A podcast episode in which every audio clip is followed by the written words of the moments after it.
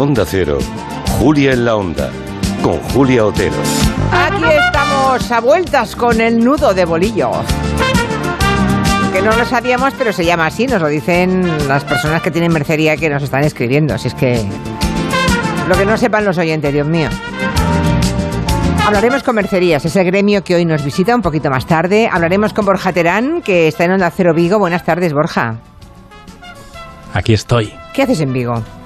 Pues he venido a ver las luces de Navidad, a ver cómo ya, ya están colocadas. Ya. Y he dicho, voy a venir a verlas. Vale, vale, vale. Bueno, ya me acaba de enviar una fotografía. eh, está ahí en la pared, pero habrá que actualizarla, Bueno. ¿no? Porque. Jo, pero es Ah, una foto mítica, Julia. Sí, pero tiene muchos años, ¿eh? Muy chula la Pues foto. como, como 30 igual. Sí, ¿No? se- no, 30 Sí. no, 30 no, no, no. Poco- Tiene 23, 24 años Bueno. esa fotografía, pero sí. Sí, tiene, es de la Mm, radio de Julia, de la sí. etapa de la primera vida en Onda Cero. Sí. Y es una foto cuando los estudios no tenían plasmas Ya, de fondo, ¿sabes? Desde aquí un abrazo a todos los compañeros de Onda Cero Vigo.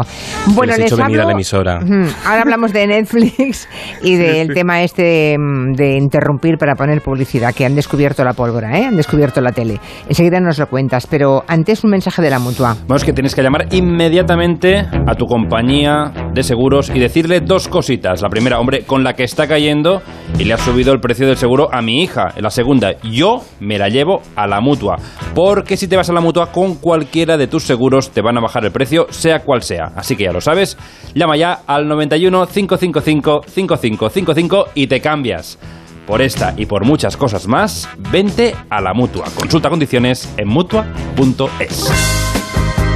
Claro, nos hemos acostumbrado a esas maratones de series de mm, ver de golpe pues, 10 capítulos o 8, un fin de semana entero, una tarde de sábado, de domingo, lo que sea, y más los jóvenes, que de pronto ahora que nos digan que van a interrumpirnos 5 minutos cada hora, claro, va a ser más barato, esa es, esa es la clave, supongo, Borja. Sí, fíjate, ¿eh? Netflix va a inventar la televisión tradicional. Sí, exacto. Bueno, ¿Tú sí. crees que va a funcionar este sistema? Pues no lo tengo tan claro, pero yo creo que es una estrategia. Es decir, Netflix se inventó el maratón de series, es decir, como un videoclub, se sacó de la manga esto de estrenar todos los capítulos de una temporada de golpe, Sí. también para remover el mercado, para reinventar la fórmula. Así era una cosa novedosa que utilizaba la trampa de nuestra impa- impaciencia colectiva que vivimos en redes sociales, que lo queremos todo ya Sí. y ahora. Ahora ha tocado techo, claro, porque cuando lanzas una serie de golpe, también te gastas toda la inversión de un golpe, mientras otras plataformas o la tele tradicional hace esto de esperar capítulo a capítulo cada semana y así generas ese regustillo, pues la inversión de una temporada de una serie dura más, porque se alarga durante las semanas. Netflix lo agota en el en un único fin de semana. Entonces, de- ahora han perdido suscriptores, tienen que aguantar la fidelidad y se han sacado de la manga poner publi a cambio de una tarifa más barata. Pero yo creo que como ya han generado la necesidad, esto de que te regalan una cosa antes, va a haber mucha gente que no va a querer, no va a querer, se va a quedar con la tarifa más cara para aquello de que no te, no te corten cada cinco minutos en la serie, ¿no? Entonces ya han creado la necesidad. Incluso con creando esta necesidad, ahora con la excusa de que hay una tarifa más barata, podrán subir la tarifa normal, si me apuras, Julia. Cla- claro, me temo, me temo, Mm. me temo que va a ir por ahí. Y desde luego, claro, eh, nos hemos criado acostumbrados a que si te gustaba una serie, pues lo veías la serie del miércoles o del viernes o del domingo, tenías que esperarte una semana para ver cómo, por dónde seguía. Pero es verdad que hemos generado esa necesidad de verlo todo de golpe, que no sé si volveremos Claro. atrás, pero bueno. Y al final lo olvidamos todo mucho más rápido, porque también mola poder comentar las series de semana a semana, ¿no? Yo al que tengo claro que no le hubiera gustado nada esta medida en Netflix es a el recordado Antonio Gasset. Y llegó la primera pausa. Aquí solo perdemos una parte de la audiencia, casi todo el resto en la siguiente. Pausas para la publicidad ya casi navideña. Segundo año que no veremos al señor Calvo de la lotería asegurando suerte a todo el mundo. Versión posmoderna del personaje de Tony Leblanc en aquella obra maestra llamada Los Tramposos. En fin, así es la vida. Tras la publicidad y promociones, en unos minutos regresamos. Hasta ahora. Ay, por favor. Es genial. bueno. Eh, qué genial era Antonio Gasset. Se nos ha roto el, el corte de Pilar Miró. No sé qué ha pasado, Bueno. que no podemos ponerlo, así que tendrás que saltártelo, que era el bueno, nos siguiente. lo saltamos. Ah, pero, pero fíjate, eh, eh, Antonio Gasset, ¿cómo hacía? Bueno, mañana se cumple 25 años de Pilar Miró. En el corte que recuperaba de Pilar Miró, explicaba ya en el año 61 de cómo los niños ya no tenían paciencia para ver la- las películas en el cine, porque lo veían todo en la televisión. Entonces pienso yo, uy, Pilar Miró, ¿qué, qué, qué pensaría? diría, no? Porque, sí, fíjate, el otro día yo estaba en el teatro, bueno, me ha pasado dos veces, he ido a dos estrenos de musicales, eh, uno, y me ha pasado que el- tenía unos chavales al lado que estaban todo el rato viendo TikTok, no podían parar. Y, y- y yo les miraba, por favor, a- deja el móvil. No pueden, no, no, no se concentran, ¿no? Porque estamos acostumbrados a esa velocidad de Qué consumo todo qué el rato. Todo el rato tremendo, ¿no? Y, y en eso, mm, bueno, Netflix también tiene, tiene la culpa porque nos ha acostumbrado. Lo que yo no sé, Julia, es si, claro, Netflix no da datos de audiencia. No da datos de audiencia. No. Entonces los anunciantes que pongan ahí los spots quer- querrán saber, querrán saber Por cuánta gente ve su- ¿no? Pero sí que se, pero no dan datos de audiencia, pero las descargas que tiene cada serie sí que se conocen, ¿no? Pero no, no, no. no. Netflix ha inventado una cosa muy interesante que es. Ha, ha roto el éxito para crear la percepción de éxito. Así parecemos que todo triunfa. Mientras que la televisión tradicional sí que es auditada con los famosos audímetros, Sí. ¿no? Y, y- y- además, además de con los audímetros, sigue, sigue, sigue siendo el gran medio en el que si hay un anuncio en prime time, lo vemos todos de golpe, ¿no, Julia? Todo, es, es infalible, porque hay una audiencia muy Sobre grande todo- que no tienen las, las plataformas. Sobre todo algunos días y algunas horas. El 31 de diciembre, por ejemplo, hay bofetadas, ¿no? Para ser el primer anuncio o el último del año anterior. ¿Te La noche de fin de año, claro. Sí, sí, sí. Bueno, sigamos. Sí, sí, ¿Por sí. dónde, por dónde más me quieres llevar? siga- sigamos porque yo quería, claro, que con tantas cosas, quiero tantas co- cosas. Netflix ha conseguido una cosa muy interesante y es que ya no tengamos tanta paciencia y que los programas sean más cortos. Hay el éxito de Pasapalabra, que es el gran éxito de nuestra televisión, que solo dura una hora y el rosco es rápido, conciso y no paran de pasar cosas. Y esta semana he estado jugando en Pasapalabra Sonsoles Sonega, que el otro día cenaste con ella en Los Planetas, te he visto por ahí una foto, Sí, ¿no? sí. Cerquita.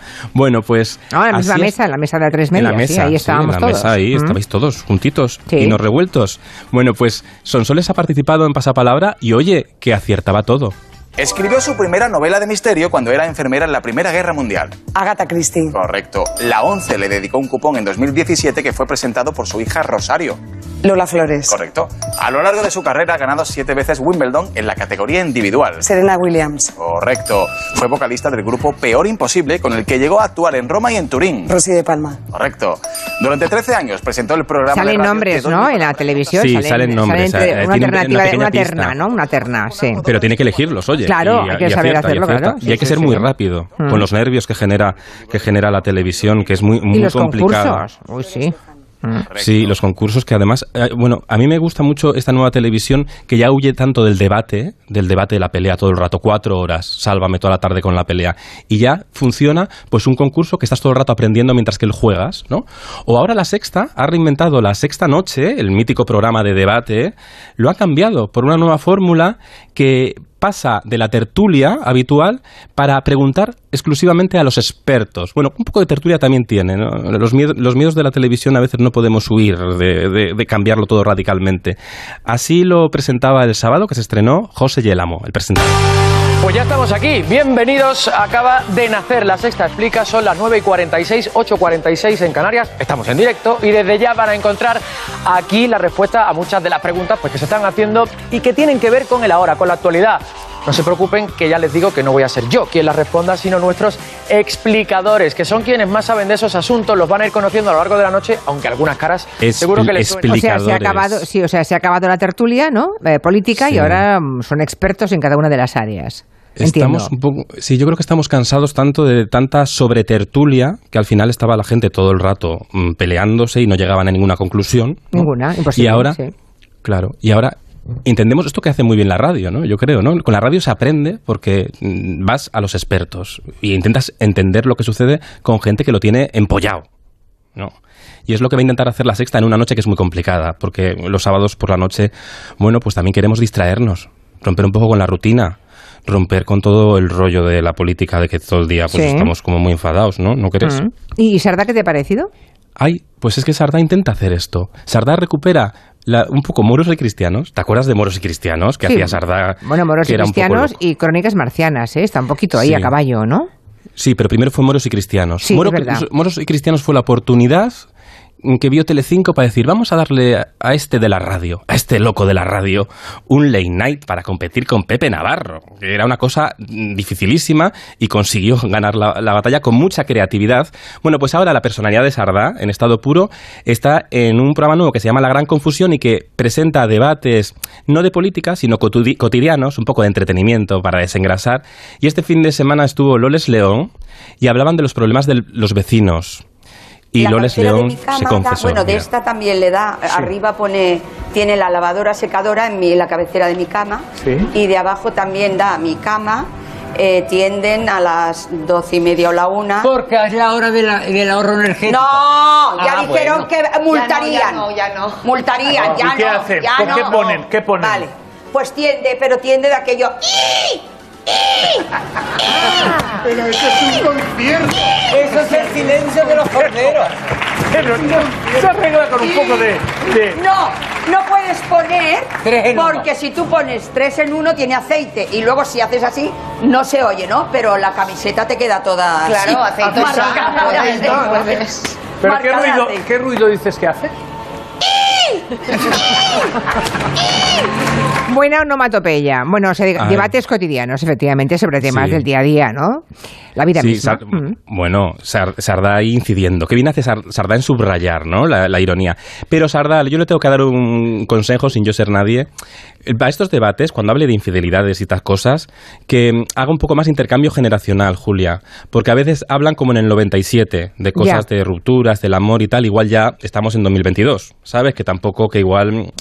eh, Que la, gente se despide por. WhatsApp, a veces quieres decir. Sí. Claro, que ya se rompe de otra manera, así que incluso ya mm, tenemos otra mentalidad de las relaciones mucho más abierta a veces, ¿no? Entonces, eso igual es el problema que tiene el programa para conquistar mm, grandes audiencias, A la gente pero es un Claro, pero es muy guay esto, que, que en el sábado noche te puedas distraer pues con gente con el carisma como Loles León, que, que sabe que a la tele no va a hablar, hay que ir a compartir y a jugar. Mm. Y esta semana que nos traes mm, como pieza recomendada, que no deberíamos perdernos, Borja. Bueno, yo, claro, como se habla siempre de los medios como negativo, y yo cada semana quiero mostrar algo positivo, o alguna pequeña obsesión. Hoy solo, como estamos hablando de la brevedad con la que consumimos, os quiero recomendar una actuación de Carmen Sevilla. Con Carmen Sevilla a veces nos quedamos siempre en el recuerdo de los errores del final de su trayectoria, porque nos acordamos siempre de lo último. Errores que requerían, que demostraban que, que bueno, que su inteligencia, ¿no? De jugar con la espontaneidad para normalizar la imperfección.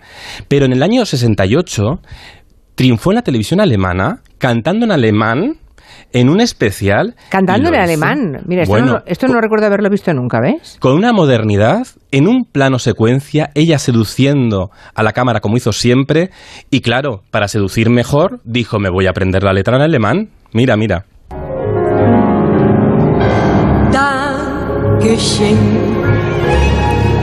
Die vielen schönen Stunden, wo mein Herz dein Herz gefunden, für die Liebe, für die Treue. Eh, me río porque es que... Amor. Amor, aquí ya. Sí, de un momento a otro parece que iba a decir jroña que jroña, ¿eh? Hombre, te voy a decir que yo tengo un amigo que habla alemán y me dice, bueno, la mitad está bien, pero la otra mitad se lo inventa todo. ¿Qué Ya, más da? bueno, como, so- como no sabemos, los que no sabemos alemán no lo descubriremos nunca, así que... Claro. Claro. Pero es maravilloso como la realización de la actuación solo es un plano secuencia, no necesita más, porque es ella seduciendo con una modernidad que siempre ha tenido Carmen Sevilla, que por cierto, este domingo cumplió 92 años. ¿Y esta canción dónde la emitieron? ¿En la tele? ¿Pero en qué En la- programa? ¿Dónde? En la tele, en un especial que la hicieron en la televisión alemana. Ah, O sea, lo hicieron allí. Ah, vale. Sí, sí, sí, porque ella triunfó.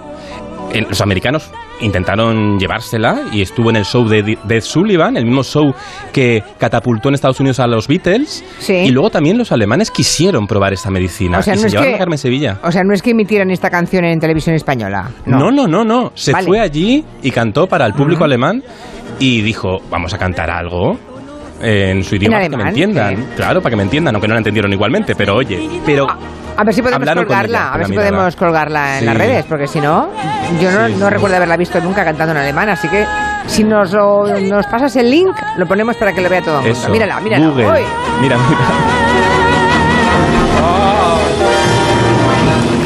Chimpún. Mira, ya que estamos hablando de Alemania, mañana arranca la feria de Frankfurt, por cierto, eh, el encuentro de todo el gremio literario más importante del año. Hoy por la tarde se celebra la ceremonia de apertura en la que España, eh, recordemos, esta vez es el país invitado de honor. Sí, la ceremonia empieza a las 5. Participarán el ministro de Cultura, Miquel Iceta, los autores Irene Vallejo y Antonio Muñoz Molina y los reyes que andan también de viaje de Estado en Alemania. En Alemania, sí. Hoy tenemos en Frankfurt un auténtico desembarco de autores, agentes literarios, editores y libreros españoles. Hay 200 escritores y 400 editoriales preparándose para lo que es el gran expositor de la literatura. ¿no? Recordemos que gran parte de los derechos de traducción de los libros se negocian en estos días de feria, el 80% más o menos. ¿no? La feria arranca mañana y dura hasta el 23 de octubre y allí, pues recordemos también que se han, fragu- se han fraguado grandes éxitos editoriales como Corazón tan blanco de Javier Marías o La sombra del viento de Carlos Ruiz Zafón. La de Frankfurt es la feria más importante y la Sí. más antigua. España es el país invitado de honor por segunda vez en su historia. Nos lo ha contado Daniel Fernández, presidente de la Federación de Gremios de Editores de España. Lo hicimos en el año 91, hace 31 años, justo antes del año mágico del 92, y en aquel momento, pues España todavía era una relativamente joven democracia y un país con una gran tradición cultural y escrita que Europa y el mundo estaba descubriendo. En esta ocasión, mm, creo que la característica que diferencia la presencia española en el 2022 es que están claramente representadas todas las lenguas de este estado plurilingüístico que es España y además hay una representación notable no solo de los nombres más consagrados y evidentes, sino también de los más jóvenes y, como se suele decir ahora, emergentes. Bueno, nuestro Miki Otero. Ahí está, estaba yo pensando en nuestro Miki Otero, Ahí sí, la sí. versión alemana de Simón y el viernes conectaremos con él un momento en el Comanche para que nos cuente pues las cosas importantes, qué tal el catering, qué tal te Lo tratan. esencial, lo, lo esencial de lo una normal feria del un libro tan importante. Bueno, eh, Borja, te vemos la semana que viene, el martes. Un beso grande. Un beso, hasta luego. Un beso.